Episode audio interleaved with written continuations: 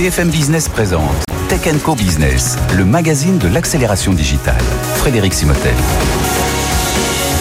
Bonjour, bienvenue dans Tech Co Business sur BFM Business. On va évidemment parler d'accélération numérique. Aujourd'hui, dans un instant, euh, je reçois euh, euh, Jérôme Boissou de Legrand et Olivier Savornin de Qualtrics. On va parler de la satisfaction client, justement avec cet exemple chez Legrand, l'industriel Legrand. On va poursuivre avec les grandes tendances à venir pour l'année 2024. Et je reçois le numéro 2 de directeur de l'innovation, membre du COMEX de groupe Capgemini, Pascal Briard, pour parler justement de ces grandes tendances technologiques 2024. Évidemment, il va beaucoup être question d'intelligence artificielle générative. Et puis, tiens, euh, si on simplifiait un peu tout ça, les frais, les, notes de frais, les frais de voyage, eh bien, Spendesk est en train de peu à peu bâtir un peu son écosystème. Ils viennent de signer avec TravelPerk et nous serons avec Stéphane euh, Baranzelli, qui est le vice-président Europe continentale de Spendesk. Et puis, on continuera à parler green tech aussi, à parler intelligence artificielle. Ce sera notre, notre débat Odoxa, notre baromètre mensuel. Voilà, on est ensemble pendant une heure sur BFM Business. Reste avec nous, Tech Co Business, c'est tout de suite. BFM Business, Tech Co Business, les invités. La satisfaction client au cœur de l'innovation technologique de Legrand, euh, le spécialiste, l'un des leaders mondiaux dans l'équipement électronique. Avec nous, Jérôme Boissou, bonjour. Bonjour. Jérôme, vous êtes responsable du programme d'expérience client et expérience employé. Voilà, donc vous êtes des deux, des deux côtés chez Legrand. Et avec nous, Olivier Savornin. Bonjour Olivier. Bonjour Frédéric. Merci d'être avec nous, directeur général IMI de Qualtrics. Vous avez, vous allez accompagner, vous avez accompagné, enfin vous continuez à accompagner, j'imagine quand même, euh, le euh, Legrand dans, dans cet univers. Donc Legrand, je rappelle, hein, c'est plus de 8 milliards d'euros de chiffre d'affaires en 2022. 40% en Europe, 38 euh, 000 collaborateurs dans le monde, voilà, présents dans, des dizaines de pays et 115 sites industriels. Euh, alors, c'était quoi les défis euh, au, début, au début pardon, que vous aviez avec cette satisfaction client Qu'est-ce qui vous manquait? Bah, Déjà, on connaît bien nos clients, hein, on les suit au quotidien, mais il fallait qu'on aille plus loin parce que nos clients, ils sont aussi en pleine mutation. Hein, euh, on pense toujours à l'interrupteur et la prise de courant quand on parle de Legrand, mais c'est aussi euh, le data center, euh, les produits d'IoT, l'efficacité énergétique, donc des, des clients très différents que l'installateur électricien et le distributeur qu'on connaît bien. Et donc c'était un double challenge. C'était client, c'est toujours B2B, c'est-à-dire quand vous dites, euh, euh, je prends le, client, euh, nous citoyens, ça veut dire qu'on passe par un par un Leroy Merlin, par des gens comme ça. Voilà. Le client, ça reste toujours du B2B. Ou par ou par un électricien, oui, ça reste au travers d'une chaîne économique B2B2C plutôt longue, qui peut être soit courte quand vous passez par Leroy Merlin, ou plus longue quand vous passez par un installateur qui achète mhm. chez un distributeur. mais c'est aussi quand vous êtes dans un hôtel couché dans votre euh, dans votre lit et que vous savez plus sur quel bouton il faut appuyer pour éteindre la lumière. Pour ça, nous, on a envie d'avoir votre satisfaction en tant qu'utilisateur mhm. d'une marque d'hôtellerie. Et après, on va travailler avec cette marque d'hôtellerie pour avoir une expérience euh, client adoptée. Et donc, en fait, le challenge, il était double. Il était à la fois comprendre ça, Hein, cette satisfaction des clients dans les expériences qu'ils peuvent vivre mhm. au quotidien, euh, la visite d'un hôtel, euh, comment est le packaging de nos produits. Euh, Donc ça, c'était un besoin très terre à terre, très terrain. Et puis un autre besoin qui était aussi de notre direction générale, d'avoir une vision consolidée de cette satisfaction client. Parce que pour nous, on pense que c'est tellement important qu'on l'a inclus, par exemple, dans notre démarche euh, CSR et que c'est un critère extra-financier que l'on surveille. Quand vous dites consolider, c'est-à-dire selon les secteurs. C'est on, parlait des hôtels, mais ça peut être euh, euh, ben voilà, les, consommateurs dans leur maison. Exactement. par pays, par marque, avoir une vision de cette satisfaction au global. Et c'est là où intervient Qualtrics, Olivier Savordin. Alors voilà, comment ça se présente alors cette plateforme? Qualtrics donc est un éditeur de logiciels qui a développé cette plateforme qui permet c'est 20 000 clients dans le monde. Hein, 20 000 clients dans le monde. Euh, en chiffre d'affaires, vous êtes au... On, fait autour d'un milliard cinq. Mhm. Euh, l'entreprise a été acquise en cours d'année par euh, Silver Lake. donc on est redevenu privé. Alors justement, cette plateforme, voilà, comment on consolide un peu toutes ces, toutes ces datas? Alors on les, on les consolide d'abord en, les collectant. on, peut les collecter de sources très différentes. On pense évidemment aux enquêtes de satisfaction, mais finalement, elles ne représentent plus que 15% des données. Ah la plupart des données, il faut que ça remonte un peu automatique. C'est ça, non structurées. Elles sont mhm. fournies par les réseaux sociaux, elles sont fournies par les centres d'appel, elles sont fournies par des QR codes, elles sont fournies par des méthodes euh, plus ou moins indirectes. Euh, et donc, il y a une valeur ajoutée assez forte sur la base d'intelligence artificielle pour collecter, analyser et corréler ces données. Mhm. Et puis, comme euh, Jérôme est en charge de l'expérience client et celle des employés, on sait qu'un employé heureux déclenche un client heureux. C'est encore mieux quand on peut le mesurer. Je suis un, PDG d'une des entreprises dans ce domaine qui me, qui me rappelait, il me rappelait toujours ça. ça veut dire, Jérôme Boissou chez, chez Legrand, vous cherchez aussi un outil assez polyvalent de pouvoir, parce que c'est bien de recueillir les, les données, d'agir derrière, mais il doit y avoir un peu de temps réel quand même dans tout ça. Oui, et puis c'est bien de retenir des KPI, hein, le fameux Customer Satisfaction Score, savoir si nos clients sont contents ou pas. C'est encore mieux de les écouter ou de les lire et d'être capable de comprendre dans les verbatims qu'est-ce qu'ils veulent vraiment. Parce qu'un client, et j'ai des très bons exemples, euh, peut vous donner une très bonne note. Par exemple, sur le packaging, il va vous donner un, score très très bon quand on lui demande content, pas content. Euh. Mhm. Et puis la livraison. quand on lui demande de s'exprimer, il va dire oui, je suis content, mais il y a peut-être un peu trop de ça, un ah peu trop de plastique.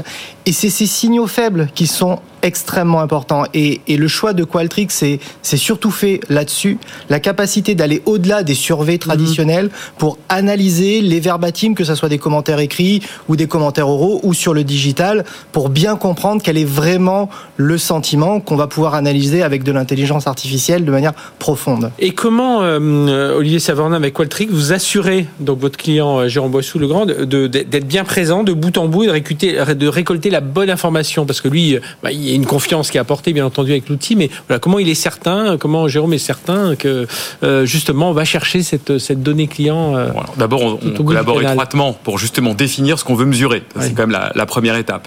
Et puis ensuite, on propose au sein de Qualtrics tous les canaux disponibles.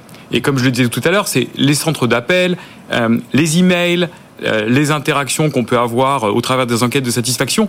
Il y en a vraiment dans tous les sens. Le point le plus important, et c'est ce que euh, disait Jérôme à l'instant, il faut pouvoir mesurer l'émotion il faut pouvoir mesurer le sentiment. Et ce sont ces signaux faibles qui sont les plus difficiles à mhm. capturer. Et c'est ce qu'apporte l'intelligence artificielle aujourd'hui. On arrive finalement à analyser les verbatims sans avoir besoin de les lire et à proposer des plans d'action qui permettent d'améliorer l'expérience client ou l'engagement des employés en fonction du cas qu'on est en train de regarder. Et Jérôme euh, un, type d'application comme celle-ci, ça se déploie euh, en plusieurs phases? Enfin, combien de temps pour l'ensemble du projet?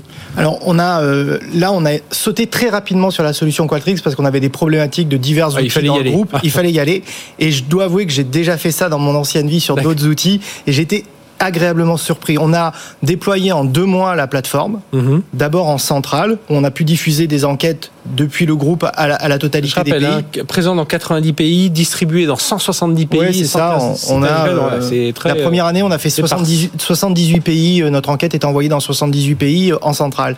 Et ça, ça a été fait en, deux mois. On a, on a, on a pu, grâce aussi, on est accompagné d'un cabinet qui s'appelle Teresa Monroe, qui nous mhm. accompagne au, quotidien et, et, qui connaît parfaitement l'outil. On a pu aller très très vite. Et puis la deuxième année, là, on a diffusé très largement, c'est-à-dire qu'en local, on a donné le pouvoir au pays d'être capable, parce qu'ils connaissent encore mieux leur marché, de mettre en place la bonne écoute au bon moment, dans le bon canal, avec la bonne partie de Qualtrics euh, qui va bien. Et surtout, alors même si l'outil Qualtrics euh, et on l'a aussi choisi pour ça, permet de faire ça dans plein de langues.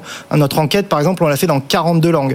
Tous les ans, je découvre des nouvelles langues. Euh, l'année dernière, j'ai découvert le tagalog. C'est comme ça qu'on va embarquer. Hein. Exactement. Et donc, ça, c'est aussi donner le pouvoir en local euh, et, ça a été très très simple parce que l'outil euh, a vraiment euh, pu une solution SaaS s'adapter très très rapidement. Ça c'est ce que j'entends beaucoup dans, parmi des, clients sur ce type d'application, celle de Quatrix, c'est ce côté, enfin presque en langage naturel. Enfin voilà, on, on, y arrive, on n'est pas obligé d'être informaticien, aller chercher des datas dans tous les sens pour, pour corréler tout ça et avoir un API correct.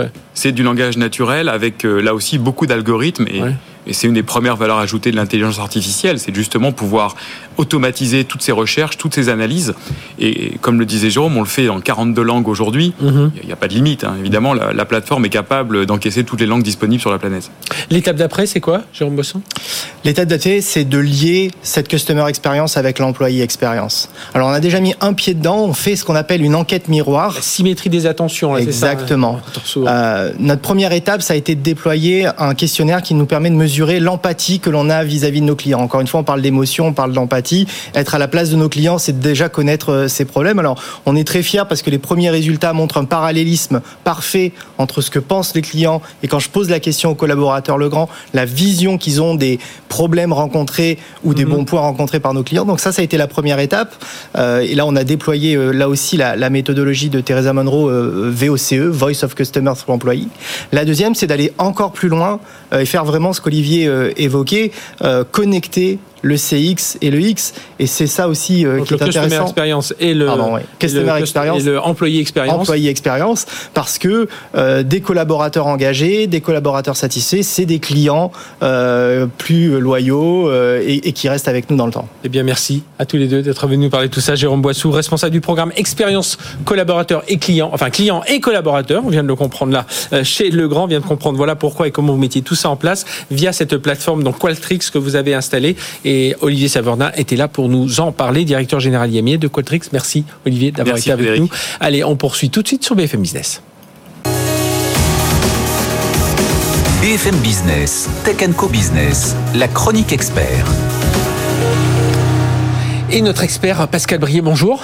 Bonjour Frédéric. Pascal, merci avec nous. Vous êtes directeur de l'innovation et membre du comité exécutif du groupe Capgemini, ancien d'Altran. Justement, on parlait, hors micro, on parlait de cette bonne intégration d'Altran au sein de, Capgemini. Et là, on, vous reçoit aujourd'hui parce qu'évidemment, on, on termine cette année 2023, mais on voudrait surtout se projeter en 2024. Et, donc, avec les experts de Capgemini, vous avez un peu regardé ce qui allait nous arriver, ce qui a commencé quand même à pas mal nous bousculer, euh, nous transformer ces derniers mois, mais qui va continuer à le faire. Et avec le, euh, bah, le premier sujet, c'est évidemment l'IA générative. Hein. Oui, bien évidemment. Ce serait difficile de ne pas l'avoir dans la liste des technologies qui, euh, qui vont marquer l'année 2024. Bon, l'IA générative nous a pris par surprise, je vais dire fin 2022. Mhm. Il faut pas oublier que ça fait qu'un an que c'est autour de nous, mais c'est pas une technologie qui est encore complètement mature. Donc il y a énormément de choses qui vont arriver dans les années qui viennent et en particulier euh, en 2024. Euh, alors, je ne sais pas si vous voulez que je détaille un petit peu quelques, idées. Détaillons, détaillons un peu. Sur... Alors, la, première des choses, c'est qu'on est habitué aujourd'hui à des modèles relativement classiques euh, qu'on appelle donc les LLM, mhm. les modèles fondationnels, qui généralement ont des tailles assez grandes. On voit de plus en plus apparaître en fait des modèles plus spécifiques à des tailles plus petites. Donc, au-delà des, euh, des chat GPT et compagnie aux alentours de 175 milliards de paramètres, on voit de plus en plus d'offres sur des modèles plus petits, entre 7 et 40 et milliards. Et c'est des modèles sectoriels ou des Alors, généralement, ils seront destinés à soit des applications qui sont plutôt euh, des applications sur des, dispositifs plus petits, mhm. hein, ce qu'on appelle par exemple Edge AI, donc euh, euh, l'intelligence artificielle sur des devices mobiles, mhm. soit sur des applications en effet spécifiques à un domaine d'activité dans lequel on va entraîner des, modèles plus petits, mais sur des domaines qui sont très spécifiques. Ce qui est compliqué, j'imagine, quand vous conseillez les entreprises aujourd'hui, alors un, c'est la vitesse à laquelle on va, parce que comme vous dites, en un an, on a on a tout bousculé et on, se dit que dans un an, on sera encore, euh, on aura encore accéléré. Et puis justement de se dire, bah, pour les entreprises qui doivent faire le choix, de se dire, ah, super, ChatGPT, c'est extra. Attendez, euh, il y en a d'autres, il y en a des plus spécifiques, il y en a. Enfin, c'est trouver vraiment le bon, le bon cas d'usage, hein, même si c'est pas le terme que j'aime bien parce qu'on a l'impression que c'est une petite application, mais la bonne application qui va apporter de la valeur à, l'entreprise. Alors vous avez raison, c'est par les cas d'usage en fait qu'on va trouver la bonne solution. Généralement, la bonne solution, elle est dans des modèles un peu hybrides, entre bien évidemment le recours à des grands modèles classiques euh, qui sont absolument nécessaires, qui ont une largeur de, de, bande en matière de connaissances euh, qui est extrêmement intéressante. Et puis quelquefois, pour des applications spécifiques, en effet, le recours à des modèles peut-être plus petits, plus faciles à entraîner et plus propres à correspondre aux besoins de l'entreprise. Dans ce qu'on vous dit, on comprend que les entreprises qui doivent s'y mettre aujourd'hui, mais il faut déjà qu'elles aient une certaine maturité en termes de data. Hein. Voilà, exactement. Ça, c'est la première des choses. Il faut commencer par mettre de l'ordre dans la maison, entre guillemets. C'est-à-dire, si, si vous n'avez pas des données bien ordonnées, c'est difficile euh, finalement d'obtenir de bons résultats puisqu'on va entraîner et on va nourrir ces modèles sur la base des données euh, qu'on va euh, ingérer dans, dans, le système. Donc il est absolument nécessaire de savoir quelles sont les données qu'on veut utiliser. Alors autre sujet, hein, il y en a, on, s'est pris cinq hein, parce qu'on pourrait en mettre plusieurs. Donc on, là on vient de parler d'IA générative, on va parler de quantique, des semi-conducteurs, des batteries, puis de la space tech, technologie quantique. Là aussi, je trouve qu'il y a eu un virage aussi sur ces 18 derniers mois où on se dit allez, on, on se projette plus à 2050, on est dans les entreprises aujourd'hui. Hein. Oui, alors. C'est toujours difficile de faire des prévisions, surtout quand elles concernent l'avenir, comme disait Pierre Dac, et en particulier en matière de quantique. Ce, qui est certain, c'est que euh, le domaine quantique fait énormément de progrès. Les points d'inflexion qu'on voit pour 2024, en fait, ne concernent pas forcément l'ordinateur quantique lui-même. Ils concernent ce qu'on appelle la cryptographie post-quantique. C'est-à-dire, en fait, le risque que les ordinateurs quantiques, un jour, viennent corrompre nos algorithmes classiques de chiffrement, ECC, mmh. euh, RSA et compagnie. Et ce risque, euh, pour l'instant, il a été considéré par l'État américain en particulier comme étant un risque potentiellement réel. parce qu'on peut imaginer que des pirates qui ont réussi à pirater des données euh, aujourd'hui, aujourd'hui, voilà. et eh bien dans, dans, quelques années, ils réussissent à déchiffrer tout ça et, et voilà, bah, des secrets industriels, des, des, tout un tas de choses. Oui, exactement. C'est ça, c'est ça le risque. Hein. C'est le vol de données aujourd'hui qui seront utilisés plus tard pour euh, attaquer vos algorithmes de chiffrement. Donc les États-Unis ont réagi en novembre 2022 euh, en prenant donc une loi qui s'appelle euh, Cyber Security Preparedness, enfin Quantum Cyber Security Preparedness Act, mhm. difficile à, à, à, prononcer. Et en fait, euh, cette loi dit tout simplement que toutes les entreprises qui commercent avec l'État américain ou les représentants de l'État américain un an après la promulgation des standards de cryptographie post-quantique, devront avoir démarré leur migration vers cette cryptographie. Or, les standards sont attendus pour le début de l'année 2024. Ils vont être édités donc par le NIST, National Institute mhm. for Science and Technology, ce qui, si on respecte euh, ce que dit cette euh, loi, oblige les entreprises à démarrer leur migration avant la mi-2025. donc ça veut dire que les entreprises doivent s'y intéresser tout de suite. Autre sujet, ça je trouve que c'est très important, et alors qui est lié aussi un peu à notre souveraineté, c'est les semi-conducteurs.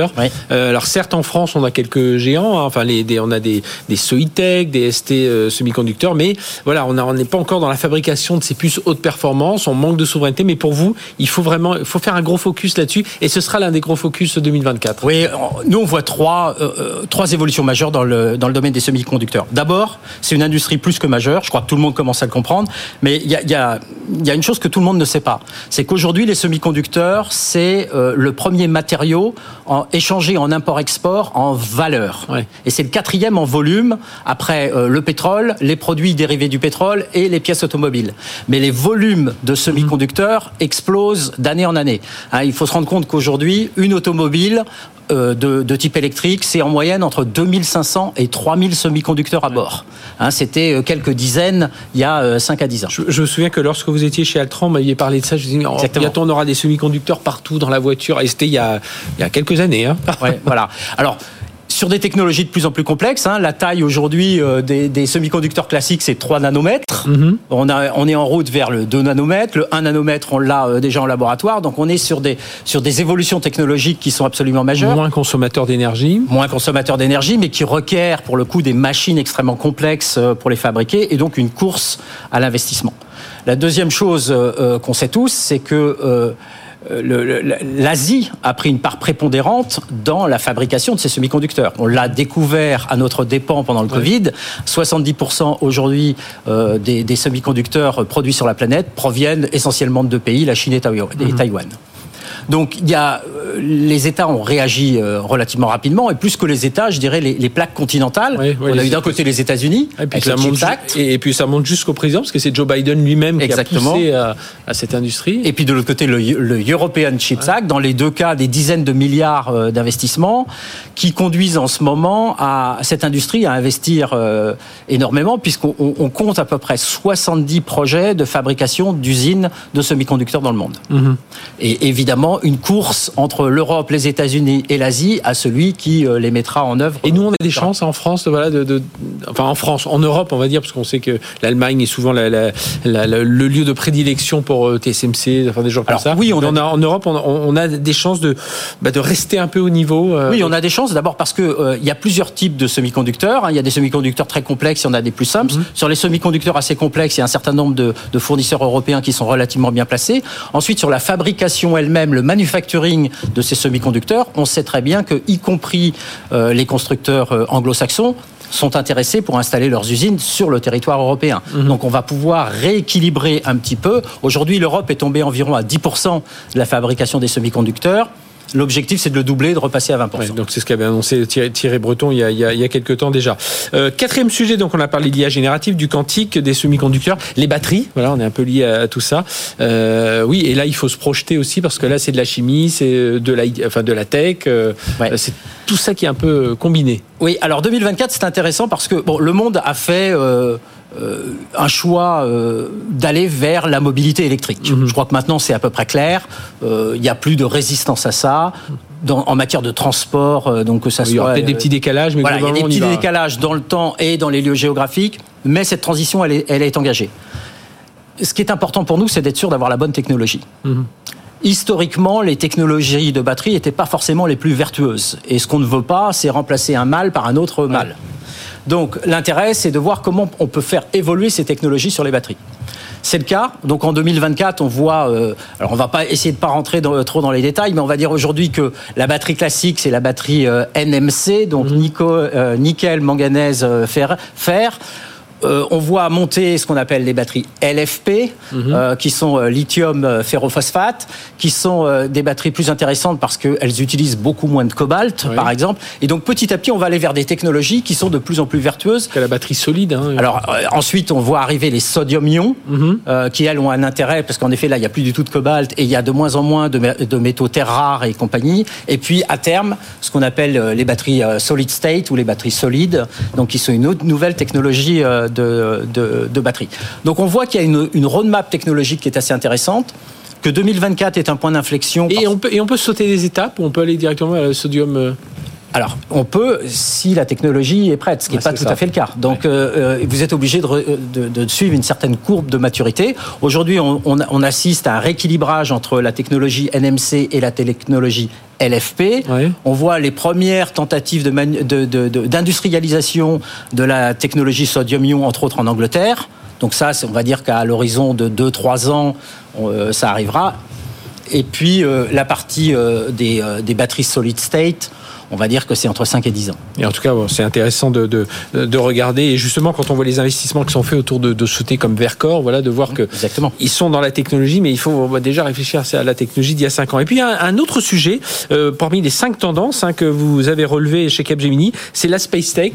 Euh, et là encore, ben, les Français, on arrive à se glisser. Alors, euh, bon, on a Ariane Espace qui on attend le, le, le la Ariane 6, justement, mais euh, déjà, on arrive quand même, on a quelques bons acteurs dans le domaine. Oui, il se passe énormément de choses passionnantes en, matière d'espace. Mhm.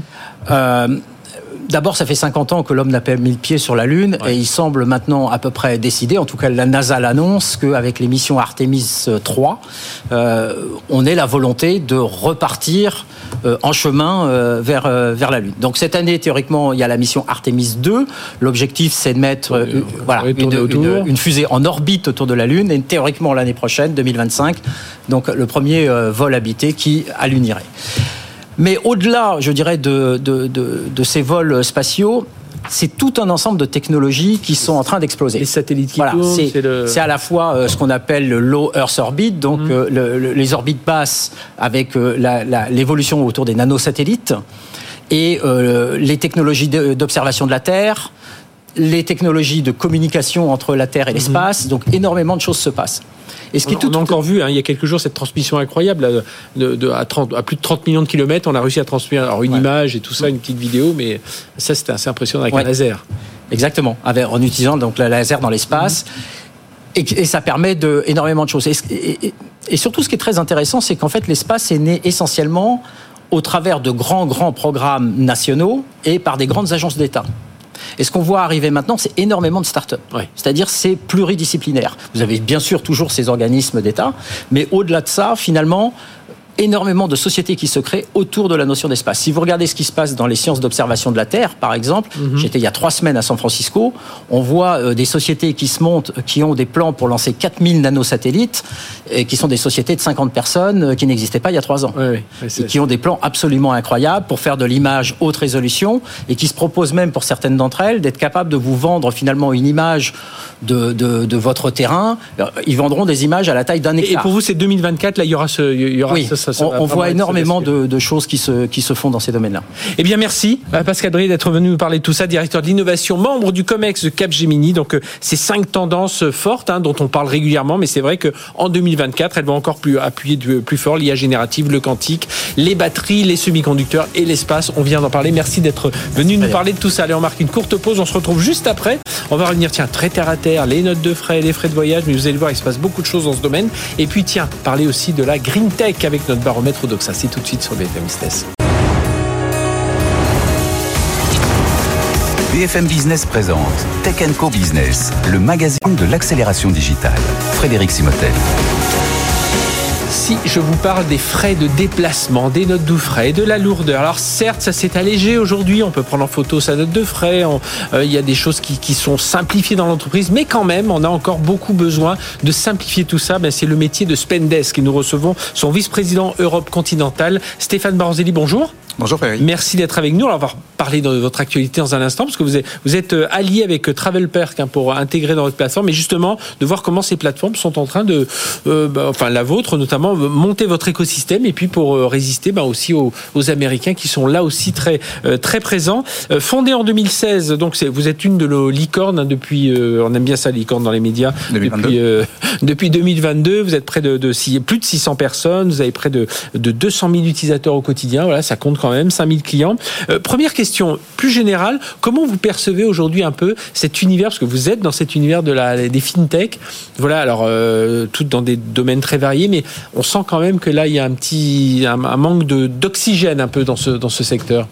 C'est vrai, et on a effectivement différents types de fintech qui peuvent exister sur le marché, avec euh, des business models qui sont éprouvés, qui démontrent une rentabilité euh, pour les sociétés, et puis des business models qui sont en maturité, mhm. euh, qui sont établis et qui fonctionnent bien. Et puis au milieu de tout ça, on a tout un tas de fintech qui essayent de trouver des relais de croissance, des relais de financement pour pouvoir s'imposer sur, sur nos marchés. Et vous pensez qu'aujourd'hui, on demande de la rentabilité plus vite et là, on est, enfin, les actionnaires sont moins, les investisseurs sont moins prêts à attendre. Bah, l'argent coûte cher. Donc, euh, il, est clair que les investisseurs sont plutôt en recherche de modèles rentables euh, et de s'assurer que euh, les fintech, les startups qui s'inscrivent dans ce dans ce format-là euh, du métier de la fintech puissent effectivement aller chercher de la profitabilité, de la rentabilité à mhm. terme, en s'assurant de consommer un minimum de l'argent qu'elles ont pu effectivement lever sur ces dernières années. Alors justement, racontez-nous. On, on refait juste un point, donc parce que si je dis vous êtes un spécialiste, de la gestion des dépenses. Voilà, c'est un peu réducteur ou c'est un peu trop large. Je sais pas comment il faut le prendre. Mais nous rappeler en quelques mots votre métier, le métier de Spendesk et ce que fait la plateforme, comment elle, elle nous rend service à nous, euh, à nous tous qui sommes des salariés, des collaborateurs d'entreprise. Bien sûr, Spendesk, qu'est-ce que nous proposons? C'est une plateforme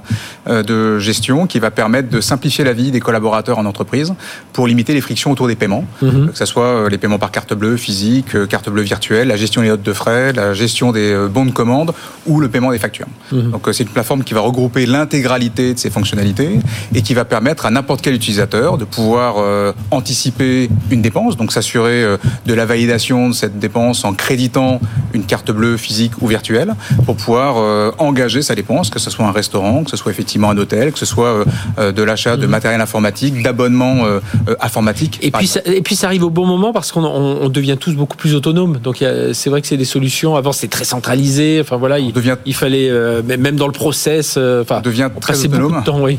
c'est très juste, très autonome et puis très hybride aussi. Euh, il est rare qu'on soit 5 euh, jours par semaine au bureau euh, mhm. désormais, et il est rare que 5 jours par semaine au bureau, on ait le détenteur de la de la carte carte bleue magique qui nous permet de faire les, les paiements. Et j'imagine que dans les, les arguments que vous que vous proposer à vos, clients, enfin à vos prospects en ce moment, parce que vos clients, je pense qu'ils sont convaincus aujourd'hui, c'est à la fois de la simplicité et c'est du gain de productivité. C'est-à-dire tout le temps que je passe pas à, rentrer mes, notes de frais, parce qu'il faut bien le faire à un moment quand même. Euh, euh bien je je, bah, je le passe euh, peut-être avec mes clients justement. Absolument. L'idée de, de, Spendesk et la manière avec laquelle la plateforme fonctionne, c'est de simplifier à outrance tous ces processus qui sont manuels et qui sont coûteux en temps pour des tâches à très faible valeur ajoutée et d'aller jusqu'à ce qu'on appelle la pré-comptabilité, donc pré préparer euh, les fichiers qu'on va pouvoir pousser derrière dans les systèmes de comptabilité des entreprises pour limiter le retravail euh, et simplifier la vie de tout le mhm. monde. La conséquence directe, c'est du gain de temps, donc du retour sur investissement. Et alors, et aujourd'hui, vous dites, voilà, on fait déjà beaucoup de choses. On peut, pour être présent sur le marché, présent rapidement sur le marché, on peut pas faire tout tout seul. D'où cette alliance que vous avez fait avec, euh, enfin, sur la même plateforme, vous allez intégrer comme ça. C'est l'idée aujourd'hui, c'est d'avoir cet écosystème. En, parlons de TravelPerk et puis après on va on va élargir. Donc vous alliez avec TravelPerk qui va intégrer ces, ces services un peu sur, sur la plateforme Spendesk. Absolument. On part de, des besoins du consommateur, de l'utilisateur. Mhm. Et l'utilisateur, il a euh, besoin de se simplifier la vie dans la gestion de ses dépenses. Il a besoin de se simplifier la vie avec la gestion de ses voyages d'affaires. Et Travel Perk répond à cet objectif.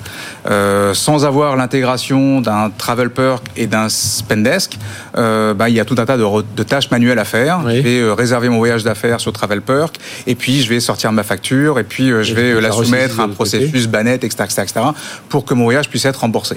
Le fait que les deux solutions soient complètement intégrées désormais désormais, mhm. permet dans un environnement où l'expérience client est optimisée, un utilisateur de Travel Perk d'engager son processus de réservation de voyage d'affaires, d'engager le paiement directement et de récupérer les justificatifs de paiement dans Spendesk avec de façon automatique. Absolument. C'est le principe de l'interopérabilité qui va mhm. nous permettre de gagner du temps et qui va nous permettre de gagner de l'efficacité opérationnelle au quotidien. Et là, j'imagine que c'est votre euh, votre credo aujourd'hui, c'est de regarder euh, par rapport aux besoins des clients, de se dire bon là, est-ce qu'on le fait nous-mêmes euh, Est-ce qu'on a le temps de le faire Est-ce qu'on a les moyens Est-ce que ça va être vraiment une valeur de plus pour Spendesk par rapport à ce qu'il y a sur le marché Ou bah, avoir une alliance comme celle avec TravelPer qui peut en appeler d'autres, j'imagine. Alors, on peut pas être expert sur tout. Je pense qu'il faut surtout être expert. Euh, donc, euh, le positionnement de Spendesk, c'est de rester euh, expert sur ce qu'on appelle le spend management, donc la mhm. gestion des dépenses et des paiements d'entreprise, pour limiter toutes ces frictions qu'on peut avoir au quotidien entre collaborateurs, direction, etc., etc. Et de s'allier, comme on le fait avec TravelPerk, sur des référents sur le marché qui sont en capacité de proposer des réponses extrêmement cohérentes avec la suite de, de Spendesk mhm. sur des gains de temps, sur des gains d'efficacité, bah, sur du retour sur investissement in fine. Euh, ça veut dire qu'aujourd'hui, il y a cette alliance, alors là, euh, euh, côté, on va dire, front office pour, pour l'utilisateur. Est-ce que derrière, vous êtes aussi en train de regarder pour avoir une offre plus complète avec, j'imagine, vous fonctionnez avec tous les acteurs du cloud, mais voilà, est-ce que vous voyez grossir votre écosystème un peu à 360 degrés? Il y a une vraie logique d'automatisation qui est attendue par les clients. Et mhm. l'automatisation, c'est quoi? C'est s'assurer que on puisse avoir ce système core de gestion des dépenses qui puisse être intégré en amont avec les systèmes des ressources humaines. J'ai un utilisateur qui arrive dans la société, nouveau salarié, j'ai besoin de pouvoir automatiser euh, le fait de pousser de l'information dans Spendesk en fonction de sa catégorie et de son rôle dans l'entreprise. Il aura euh, des workflows de validation, donc euh, des processus de validation de ses dépenses qui vont être spécifiques. On va récupérer son RIB, à défaut effectivement de le retaper, mhm. et d'autres informations. donc on aura créé directement son compte dans Spendesk. Et de la même manière, en aval, lorsque les dépenses sont engagées, des bons de commandes sont effectivement à payer, qu'on puisse pousser directement cette information de façon automatique dans des systèmes de comptabilité comme Xero, Datev ou particulièrement NetSuite euh, en France. Euh, je, donnais quelques chiffres, hein. vous êtes plus de 600 collaborateurs, 200 000 utilisateurs au quotidien, 5 000 clients. Aujourd'hui, comment on fait la différence face aux grosses, parce que les Américains aussi sont très présents dans ce domaine, hein, avec quelques grosses plateformes euh, dans le domaine. Comment vous arrivez, voilà, à, vous bah, concurrencer? Ces sociétés qui sont neuves aussi, hein, faut enfin, faut, qui sont assez jeunes aussi. Hein, c'est pas non plus des, gros acteurs. On avait à l'instant un ancien de Microsoft. Voilà, on a, on a, des gros acteurs établis, mais euh, voilà, parfois vous avez le même âge, mais ils sont assez puissants. On, a le même âge, mais on n'est pas forcément sur les mêmes marchés. Voilà. Euh, et euh, la, la, manière avec laquelle on dépense en Europe, c'est pas forcément la même manière avec laquelle on dépense aux États-Unis, mhm. par exemple. la culture sur la carte d'entreprise est totalement différente d'un marché à un autre. Nous, notre volonté, c'est de nous positionner comme le leader sur le marché européen. depuis que vous avez pu rencontrer Rodolphe en 2022, on a près de doubler les effectifs. On a consolidé nos positions en France, en Allemagne, en Royaume-Uni et on a ouvert euh, le marché espagnol mhm. avec la volonté de vraiment se positionner sur les principaux marchés européens. Et c'est notre credo. Est-ce que aussi c'est dans, ce domaine où vous avancez aussi tout ce qui est data, de fournir après des, des reportings? J'imagine que ça aussi c'est quelque chose qui est demandé et que vous allez aller plus loin grâce à l'IA, l'IA générative qui apporte encore des, des, des, des de nouvelles possibilités. Ça c'est un axe aussi de croissance aujourd'hui? Alors, il y a évidemment le dashboard, qui est effectivement un élément euh, nécessaire et mhm. indispensable à toute direction financière pour suivre les éléments de dépenses par rapport euh, à des budgets qui sont alloués ou des problématiques d'allocation euh, sur différentes lignes de comptabilité. Et puis, il y a l'intelligence artificielle qui vient effectivement révolutionner et quelque part nous pousser à être un peu plus innovant encore. On, pourrait avoir un spendex GPT, quoi, de dire, tiens, je dois envoyer quatre salariés, combien ça peut me coûter? Enfin voilà, j'imagine il y a plein de choses. Ce sont des éléments qui vont arriver dans notre et qui vont permettre effectivement d'intégrer cette valeur ajoutée euh, désormais disponible et accessible sur le marché. Eh bien, merci d'être venu nous parler de tout ça, Stéphane euh, Baranzelli. Je rappelle, vous êtes vice-président Europe continentale de Spendesk. Donc, euh, l'actualité, c'est cette alliance avec TravelPerk hein, pour simplifier la, gestion des frais de déplacement. Et puis, bah, voilà, globalement, vous simplifiez la gestion des dépenses et la, et la vie des, des salariés. Il faut bien le rappeler. Merci d'avoir été avec nous. Allez, on se retrouve tout de suite. On va parler Green Tech avec notre baromètre Doxa. BFM Business, Tech Co Business, le débat. Voilà, c'est parti pour notre débat, notre baromètre d'Oxa avec nos trois experts. On va parler de Green Tech. Vous savez, c'était la COP 28 il y a, il y a quelques, quelques semaines. Et donc, on s'était dit, tiens, ce serait intéressant d'interroger les Français, les Français dans l'entreprise, les, les populations IT, ce que fait le Odoxa pour nous chaque, chaque mois. Euh, donc, autour, euh, bon, globalement, on voit que les Français ont confiance dans les Green Tech, mais on va, on va rentrer un peu dans les détails avec euh, nos trois experts. Émile Leclerc, directeur d'études chez Odoxa. Bonjour. Bonjour. Émile, Rémi Sergent, associé et membre du COMEX de Bearing Point. Bonjour. Bonjour. Rémi. Et un autre expert, Gilles Mézari, directeur général de Sassuidou, et qui vient aussi avec sa casquette d'administrateur de Numéum, et Numéum justement, qui a une commission numérique et environnement que vous présidez. Bonjour. Bonjour Euh, Gilles, merci d'être avec nous. Euh, ben, rentrons tout, tout de suite hein, dans le vif du sujet. Donc globalement, c'est plutôt positif. On a conscience des green tech, mais voilà, on va les creuser un peu avec euh, ben, le premier sujet. Oui, c'est ça. C'est déjà d'un aspect Posons plus général. Posons un peu le sujet. manière du, du climat. Alors, on sait que dans toutes les enquêtes, on voit hein, que c'est un sujet important pour les Français. Aujourd'hui, euh, on peut plus faire une politique sans, sans qu'il y ait le climat. Et on entend aussi souvent dans le débat politique s'opposer, si je résume, les décroissants d'un côté et les super technophiles de l'autre. Et il n'y a pas d'entre-deux. En vérité, eux, les Français, quand on les interroge sur ce sujet-là, ils nous disent bah, les deux.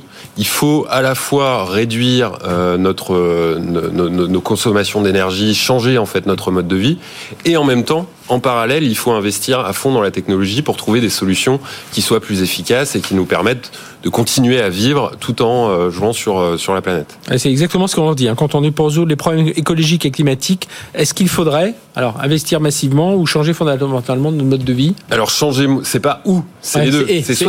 77% qui nous disent il faut changer les choses, il faut euh, vraiment réduire notre consommation. Et les mêmes, d'une certaine manière, 83% nous disent il faut investir à fond euh, dans la technologie. Donc ces deux choses-là doivent se faire en parallèle et pas euh, à l'exclusion l'une de l'autre. Et alors quand on leur demande si leur employeur l'a mise en place, Eh bien là, on voit que euh, les, les- les- les salariés nous disent à seulement 37%.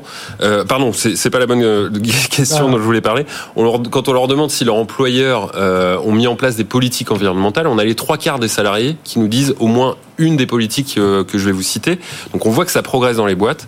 On a les deux tiers par exemple qui nous disent qu'il y a des politiques de réduction et de traitement des déchets, des déchets qui sont mises en place, qu'il y a de l'économie circulaire qui est mise en place. Je vais, je les- je vais pas toutes les égrener Mmh, une à une, hein, mais euh, vous avez du marketing responsable, etc. Donc dans beaucoup de boîtes, c'est des choses qui se mettent en place.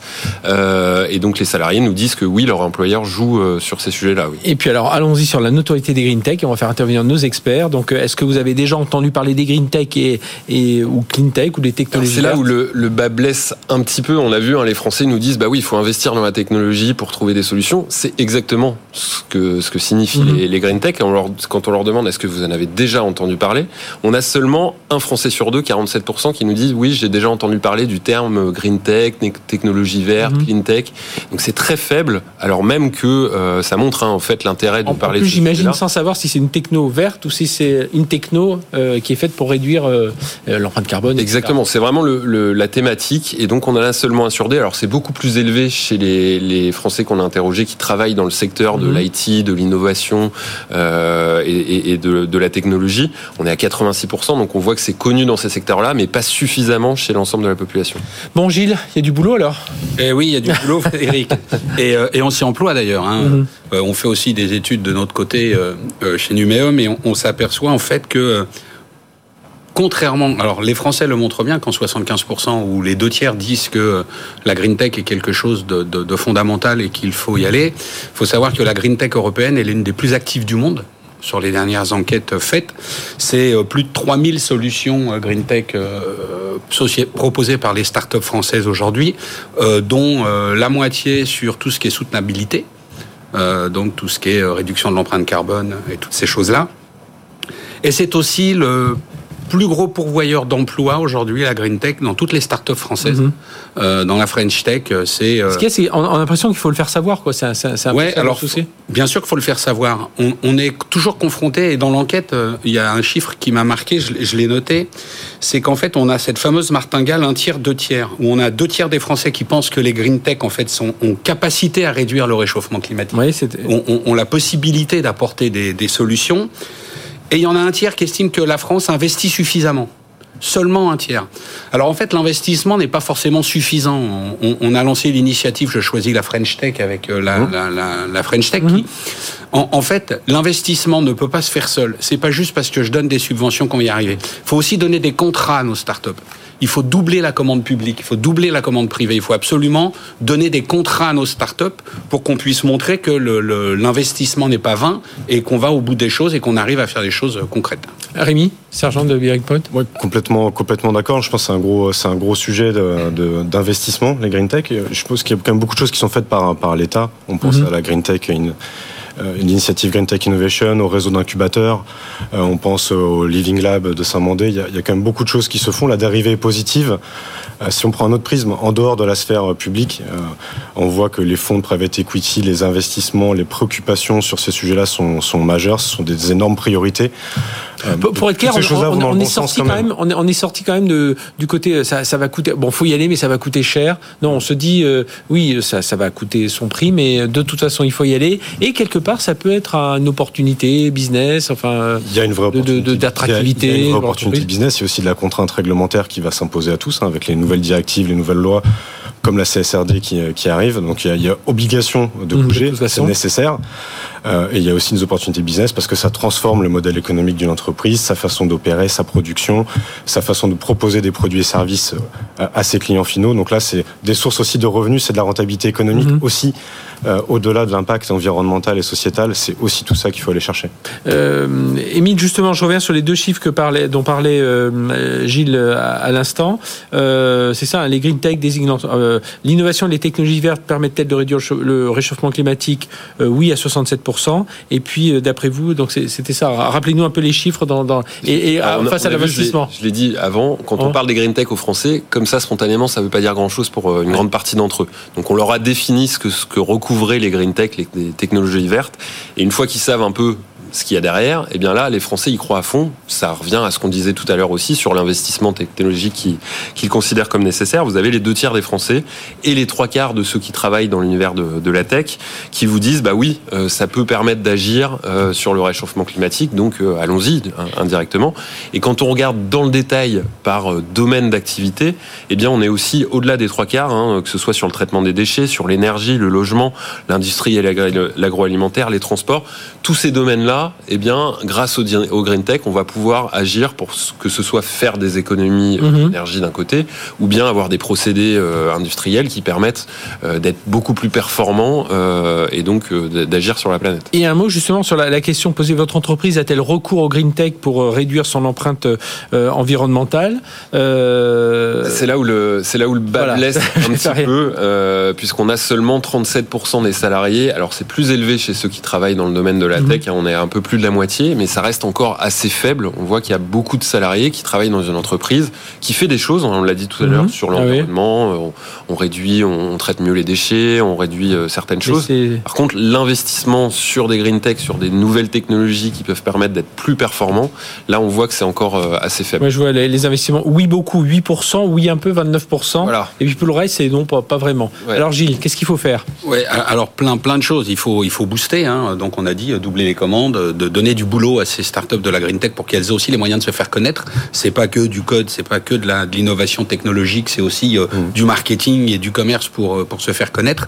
Euh, chez Numum, on a lancé que vous connaissez Frédéric l'initiative Planète Tech Care. Euh, avec le Green Tech Forum. Donc moi j'invite toutes les entreprises qui ont quelque part un, sujet sur euh, sur ce côté euh, green de, de, de signer l'initiative Planet Tech Care. C'est entièrement gratuit. C'est juste pouvoir participer à des ateliers pour sensibiliser tout le monde parce que et puis pour voir où on en est aussi. On, on se compare aux autres. Exactement. Et, et, en plus on peut on peut avoir une direction générale, un level C qui est très qui, est, qui, est, qui, est, très branché green. Mais si ça descend pas dans la base de la pyramide au sein de l'entreprise, c'est délicat.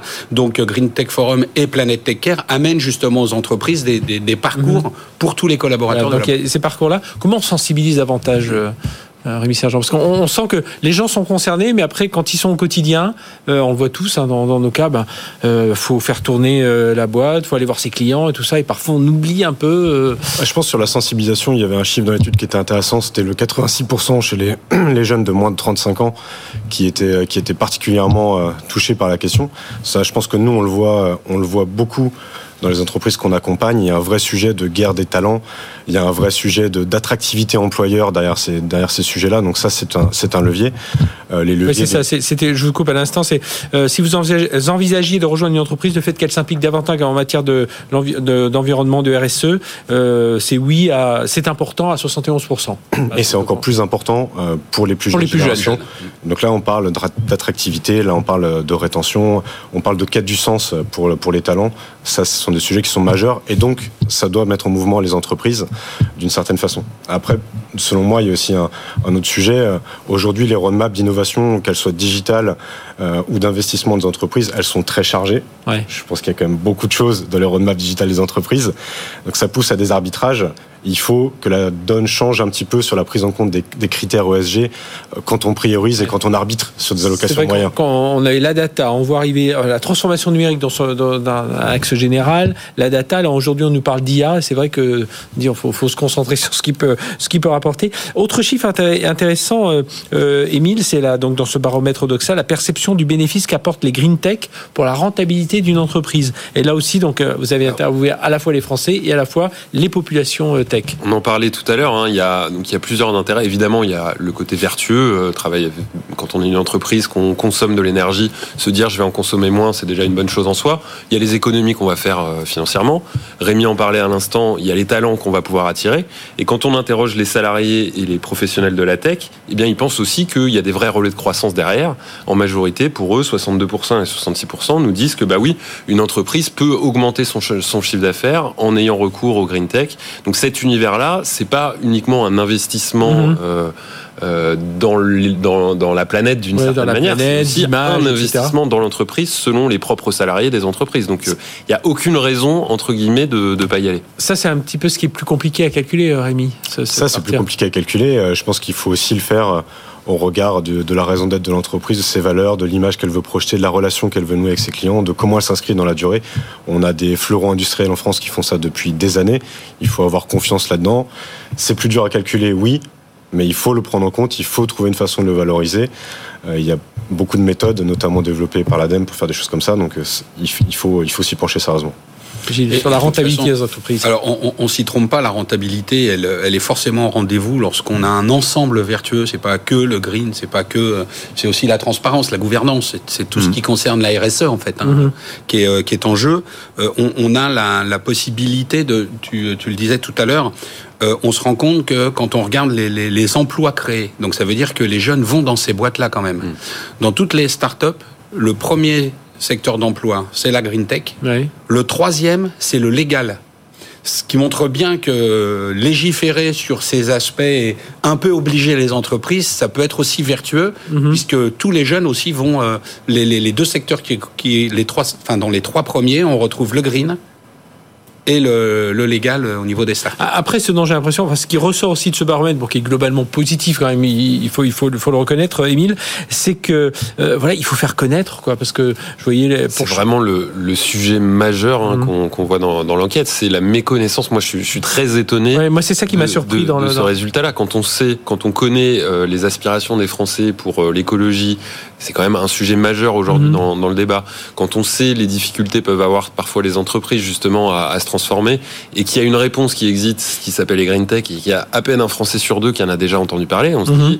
c'est pas normal, il y a quelque ah chose qui va pas euh, dans, dans, dans, ces choses-là. Gilles, oui. C'est la fameuse dualité, euh, nous sommes tous citoyens, conscients, mais nous sommes tous aussi consommateurs. C'est ça. Et il faut essayer de trouver le juste équilibre. J'aime bien une green, mais que, quand ça me concerne. voilà. entre le citoyen et le consommateur, il y a un juste équilibre à trouver. Je mange pas de viande, mais si je peux prendre l'avion pour partir en week-end, euh, c'est un peu ça. sur, ce, sur justement, alors qu'est-ce qui qu'il faudrait faire euh, selon vous, euh, Rémi pour développer la ouais, pour, pour ben voilà, marketing cette image et tout ça, il faudrait avoir plus de cas d'usage. Je pense qu'il faut communiquer beaucoup autour des cas d'usage, des, des, réductions effectives, des impacts effectifs euh, qu'ont ces green tech bah, sur des sujets comme le carbone qui touche tout le monde. voilà, démontrer par la preuve, valoriser, amener des éléments de preuve. Je pense que ça, ça va faire une très grosse différence y compris auprès du grand public. Eh bien, merci à tous les trois d'être venus nous parler de tout ça. Donc, euh, Émile Leclerc, euh, Odoxa, Rémi Sergent, Bearing Point et Gilles Mézari, donc à la fois euh, directeur général de Sassuidou et président de la commission numérique et environnement euh, et administrateur du Numium, donc avec euh, Planète Tech Care, voilà, pour, euh, pour Venez nous ra- rejoindre. rappelons-les, voilà, rejoignez-nous pour vous tester, pour vous comparer. Et puis, euh, voilà, bah, tous, ces, tous ces chiffres à retrouver évidemment sur le, le site de Doxa et sur le site de, euh, de BFM Business, parce que là, on a vraiment des enseignements euh, un peu des, des petits signaux faibles qu'il va falloir euh, continuer à suivre. hein. Voilà, merci de nous avoir suivis. On vous souhaite d'excellentes fêtes de fin d'année. On se retrouve, alors on ne vous quitte pas, hein. vous aurez plein de rediffusions de Tech Co tout au long de ces euh, dix prochains jours. Et puis nous, on se retrouve, tiens, première émission de l'année, devinez où? On sera à Las Vegas. Je sais pas si c'est très green de le dire, mais en tout cas, on y sera euh, sans doute pour parler de technologie green aussi et beaucoup d'intelligence artificielle. Faut joyeuses fêtes. hologramme, euh, voilà. Voilà. Joyeuses fêtes à vous et puis on se retrouve euh, ben, dès la semaine prochaine pour nos rediffusions et euh, sur ce enfin sur ce plateau en live ce sera le oui ça doit être le, le 9-10 janvier voilà le, le 13 janvier voilà on se retrouvera là-bas depuis Las Vegas excellente semaine sur BFM Business Merci, au revoir. Tech Co Business sur BFM Business.